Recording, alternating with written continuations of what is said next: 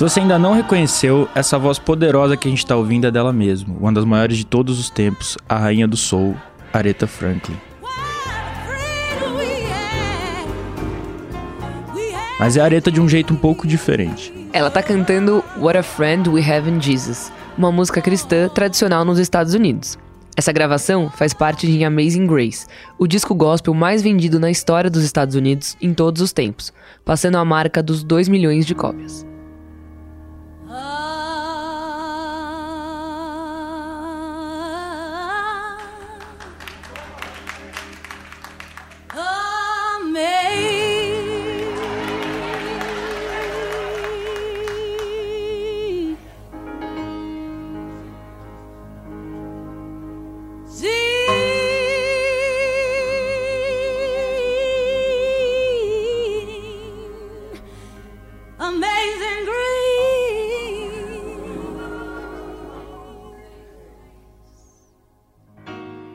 Amazing Grace foi gravada em 72 em uma igreja humilde batista lá em Los Angeles. As performances foram registradas em vídeo, mas as imagens só foram divulgadas esse ano. Após enfrentar problemas de sincronização, o filme foi restaurado em 2010 com a ajuda da tecnologia. Mas quando ele estava pronto para ser lançado, foi a própria Areta que barrou o filme.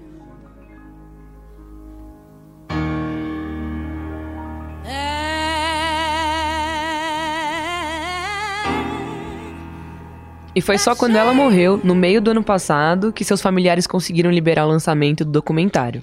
No Brasil, Amazing Grace foi exibido recentemente na Mostra Internacional de Cinema de São Paulo, depois de passar pelos festivais na gringa, com sucesso absoluto de crítica.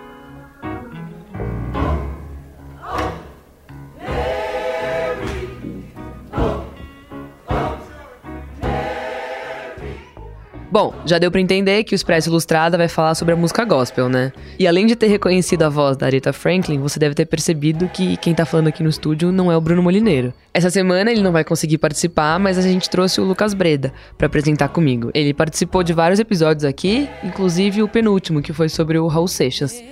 Bom, e eu sou a Isabela Menon, e esse é o podcast de Cultura da Folha, que tem episódios novos todas as quintas, às quatro da tarde, em todas as plataformas, com edição do Renan Suquevicius.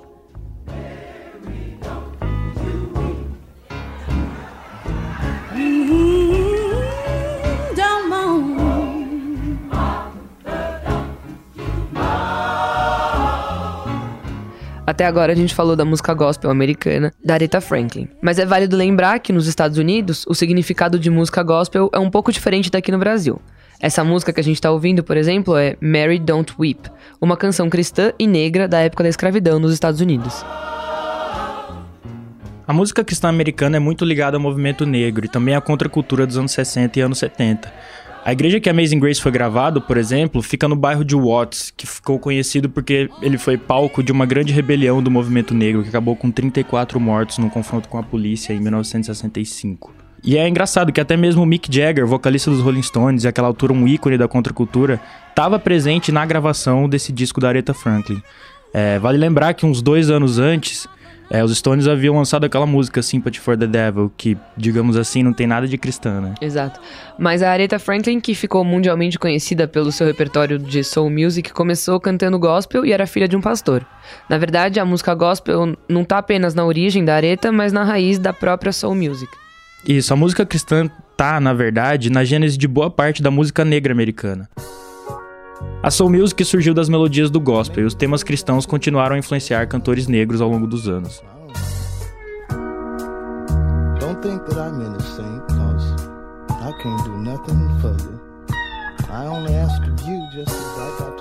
Estamos ouvindo agora Change Gonna Come, um clássico do Sam Cooke. É uma música claramente gospel, mas que se tornou também um hino dos direitos civis.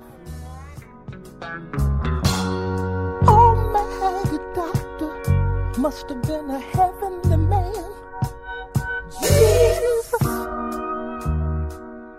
Olha só, vozeirão profundo, coral de backing vocal, um naipe de metais.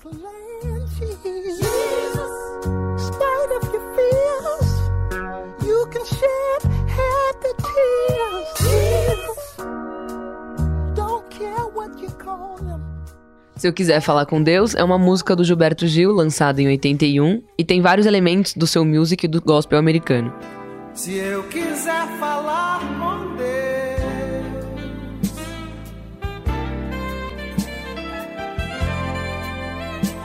tenho que aceitar a dor.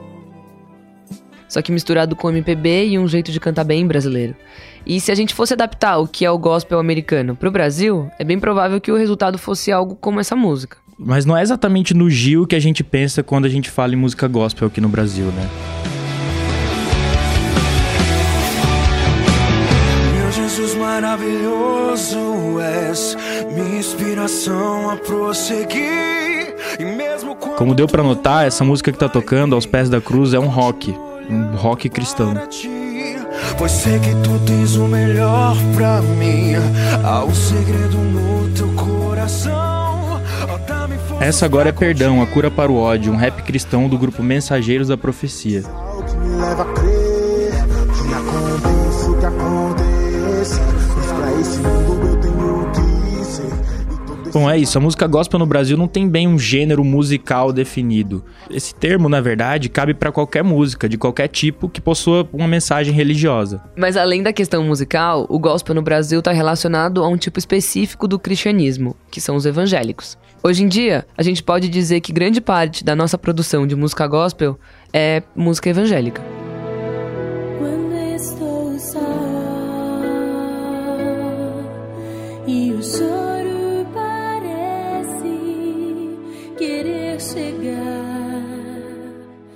E esse gospel brasileiro começou a crescer a partir dos anos 80, conforme foi crescendo o número de evangélicos no Brasil. Até os anos 80, menos de 10% da população brasileira era evangélica e hoje já são 30%. A gente está ouvindo a música Esperança, de um dos maiores grupos gospel do Brasil em todos os tempos, o Diante no Trono. Nessa gravação de 2004, mais de um milhão de pessoas estiveram no show que aconteceu em Salvador. Sente um pouco a emoção da Ana Paula Valadão, vocalista do Diante do Trono.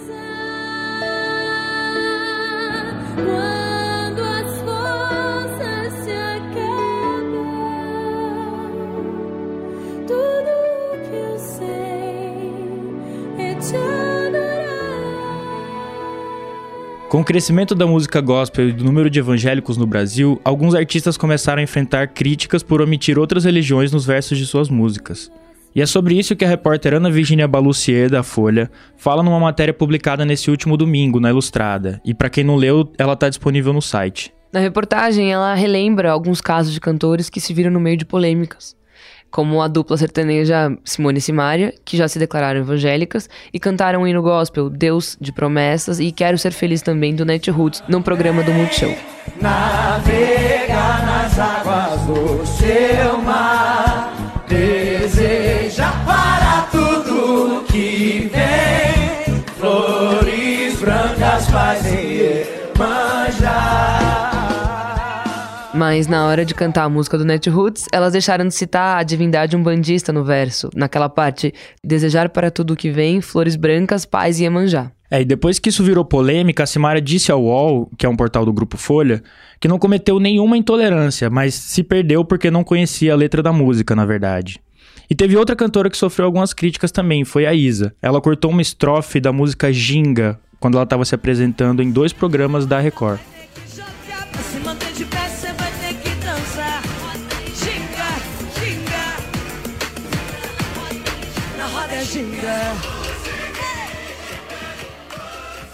É, isso aconteceu tanto no programa do Fábio Porchat quanto da Sabrina Sato, que ela ficou muda na parte que pede fé na sua mandinga, termo de origem africana popularmente associado a feitiço. Mas aí é bom lembrar que teve gente que achou até que o veto pudesse ter partido da própria emissora, já que é a Record e é do grupo do bispo evangélico Edir Macedo. E a matéria da Ana também relembra casos mais antigos, né?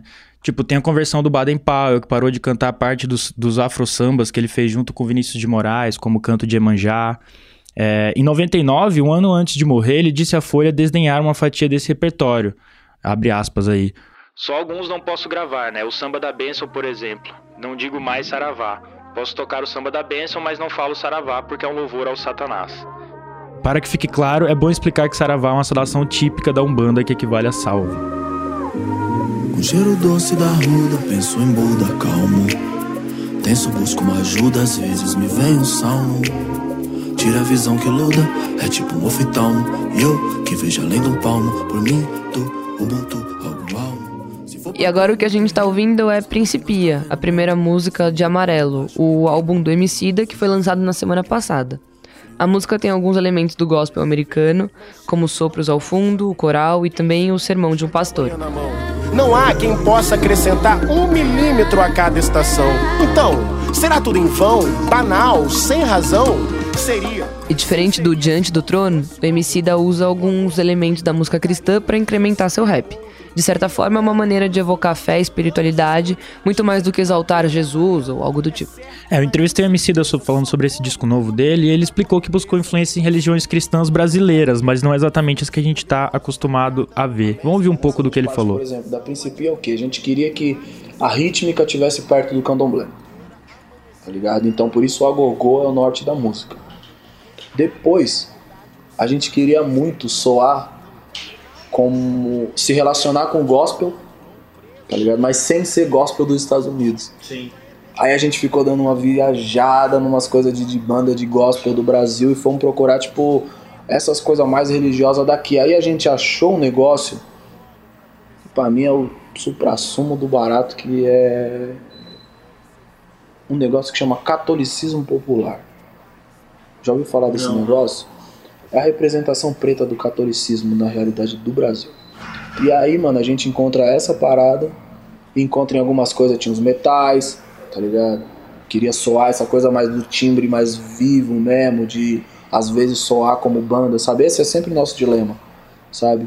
Soar orgânico, mas também deixar essa dúvida de tipo, isso foi programado ou isso foi foi tocado. E ela tem essa coisa flutuante, onde as pessoas estão flutuando dentro desse sonho de, de se encontrar, saca? É uma brisa muito louca mesmo. E aí vem o pastor, mano. Porque os macumbeiros já estão tocando, tá ligado? O ritmo é a base, tá ligado? E aí a gente traz essa força do gospel, vem as cordas mesmo. A gente, mano, se eu falar pra você, a, o que que nós foi ver pra achar o violão? Que nós queria tipo assim, o violão tem que soar como o violão. Sabe qual, sabe onde nós foi procurar o violão pra tocar? Para a nossa alegria. Pode crer, o violãozinho do. Você lembra do mano? Lembro, lembro. O galho seco de uma árvore qualquer.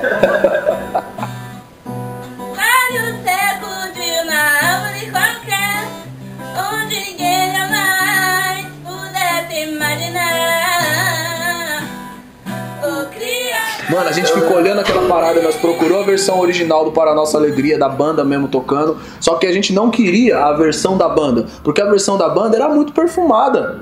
A gente queria que o bagulho soasse o moleque da igreja mesmo que toca lá na assembleia, tipo, mano, para nossa alegria. Então aquele violão que entra na Principia, ele é o violão da igreja de pobre. Tá ligado, mano? Sim. O mano tá aqui segurando, chorando, abraçado com o crucifixo aqui, tipo, mano, ele precisa do milagre hoje, sacou? Sim. Essa é a energia do barato. A Principia foi composta, tipo, em cima disso, de vários debates sobre candomblé e cristianismo. Simbora que o tempo é rei, vive agora, não há depois. Uma das coisas interessantes desse som do Emicida é o uso da música gospel como recurso estético e conceitual. A gente está acostumado a ver artistas grandes se convertendo e mudando completamente o estilo. São os músicos evangélicos que mudam as letras ou abandonam o cancioneiro do mundão, que é como evangélicos costumam se referir a hábitos que consideram profanos. A lista vai desde Rodolfo Abrantes, o ex-vocalista do Raimundos, até Bezerra da Silva, passando por Baby do Brasil, dos Novos Baianos. Quem a gente pode dizer que tá assim no meio do caminho é o Kanye West. Ouça um trecho de Jesus Walks, a música que saiu lá no primeiro disco do rapper, o College Dropout de 2004. God, show me the way because the devil's trying to break me down.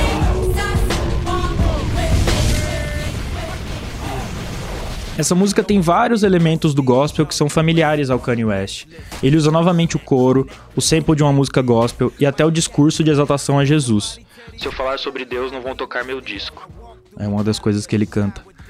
Mas ouve só essa outra música do Kanye West. É Father Stretch My Hands, de 2016. Tell me who in here can relate. Ah, Now if I fuck this model and she just bleach her asshole, E ela começa com um sample de gospel, uma música do pastor T.L. Barrett. É assim que fala, Lucas? É. Mas depois entram os elementos eletrônicos e o Kanye West começa a rimar sobre, bom, a gente- se a gente tentar traduzir, seria algo na linha: Se eu transar com essa modelo e ela tiver acabado de descolorir o ânus, vou sujar minha camiseta de alvejante e vou me sentir como um ânus. Em inglês é bem melhor o verso, tá? É, melhor mesmo. Ou seja, ele fala um monte de obscenidades ao mesmo tempo em que diz You're the only power. Claramente um verso gospel.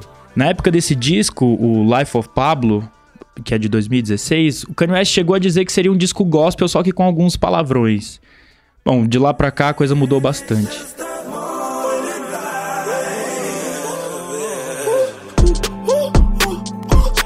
Switch your, switch your attitude. Go ahead, level up yourself. E a gente tá ouvindo agora Everything We Need, a faixa de Jesus King, o mais novo disco do Kanye West, lançado faz só duas semanas. Cantar sobre Jesus ou flertar com o gospel não é novidade pro Kanye, mas na última semana ele renovou sua fé. Além de eliminar os palavrões e versos sobre o demônio, o rapper sugeriu o celibato a quem trabalhava no disco e disse que não voltaria a cantar suas músicas antigas, entre outras coisas. E por aqui muita gente tem comparado esse momento dele à fase racional do Tim Maia, Já senti saudade. Já fiz muita coisa errada. Lucas, você que escreveu uma análise sobre isso, que história é essa? Bom, o Tim Maia, ali no, no- lá por 74, 75, ele, ele entrou numa no que ficou conhecido como a fase racional dele, que foi quando ele realmente mudou todos os temas das músicas e, e começou a cantar sobre uma seita que ele havia acabado de conhecer, o Universo em Desencanto. Todo mundo lembra que ele fala, leia o livro, o Universo em Desencanto, no meio das músicas, assim e tal. E é interessante porque, enfim, os dois vieram, eles tiveram um, um caminho até o disco meio parecido. O Kanye West, ele tava nessa turnê do Life of Pablo, que a gente pode dizer que é um dos discos mais amalucados dele, assim, experimental bastante, mas é um dos mais amalucados. E ele começou a ter paranoia, alucinação e sentir várias coisas no meio dessa turnê, que foi no segundo semestre de 2016. E ali ele foi, chegou a ser internado e tudo mais, ele foi diagnos- diagnosticado com bipolaridade, com transtorno, transtorno bipolar. E aí ele passou 2018, foi aí que ele começou a apoiar o Trump. E 2018 ele gravou o disco que chama Ye, que é um disco super pessoal, é um disco curtinho, que ele fala de família e fala sobre tudo que ele, tinha, que ele vinha enfrentando. Quer dizer, ele passou por um momento triste ali, logo depois de um dos discos mais amalucados e de estar, de certa forma, no topo do mundo. É, o Tim Maia, a gente pode comparar o momento também, na verdade, porque o Tim Maia ele vinha dos quatro primeiros discos dele, que tinham sido todos sucessos, todos eles chamados Tim Maia, lançado ali no começo dos anos 70. E quando ele chegou pra fazer o para fazer o Racional, ele tava vivendo uma vida de excessos, é, muita droga, enfim, festa, aquela coisa toda da, da história do Tim Maia que a gente já conhece.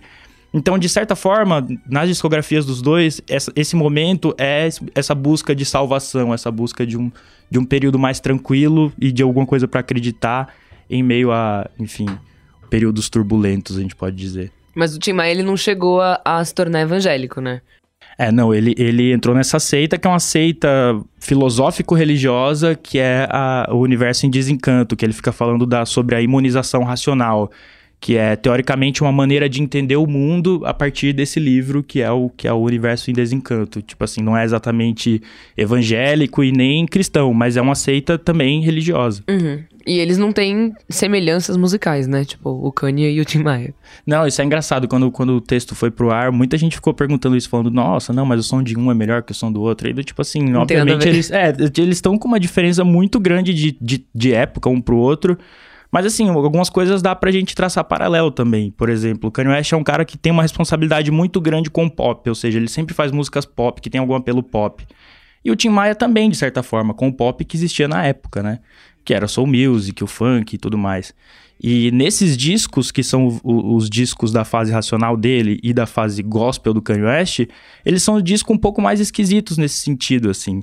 Não que sejam intragáveis nem nada disso, mas assim, num deles o Tim Maia fica, leia o livro e tudo mais. sim. Tipo, no meio da música tem músicas imensas, aquela We're Gonna Rule the World, Don't You Know? Tem tipo assim, sei lá, 15 minutos.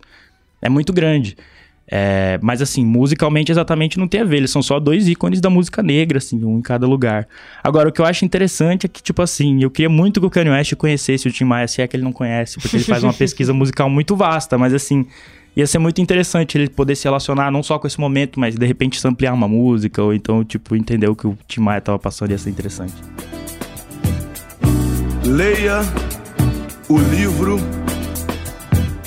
Universo em Desencanto. Antes da gente terminar, não se esquece que a gente tem a dica cultural da semana. Eu vou indicar uma música que é cristã e que eu gosto muito, que é uma música do Stevie Wonder que chama Have a Talk with God. Tem a ver com aquela música do Gil, né? Se eu quiser falar com Deus. Mas é outra música. E é muito boa.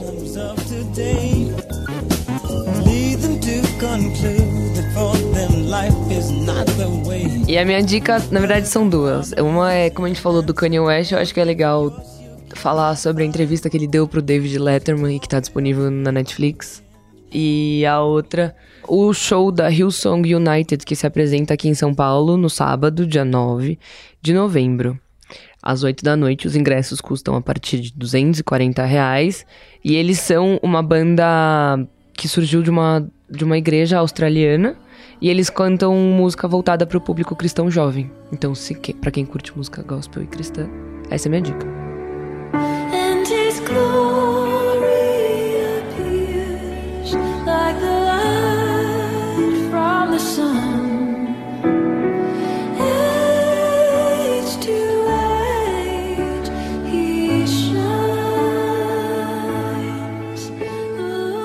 E esse foi o Expresso Ilustrada, o podcast de cultura da Folha, que tem episódios novos todas as quintas, às quatro da tarde. E eu sou Isabela Menon, e até semana que vem. Eu sou o Lucas Breda, eu tô aqui, tive aqui mais uma vez. Foi muito legal. honra. Foi muito legal. Espero voltar. E é isso, gente. Até a próxima.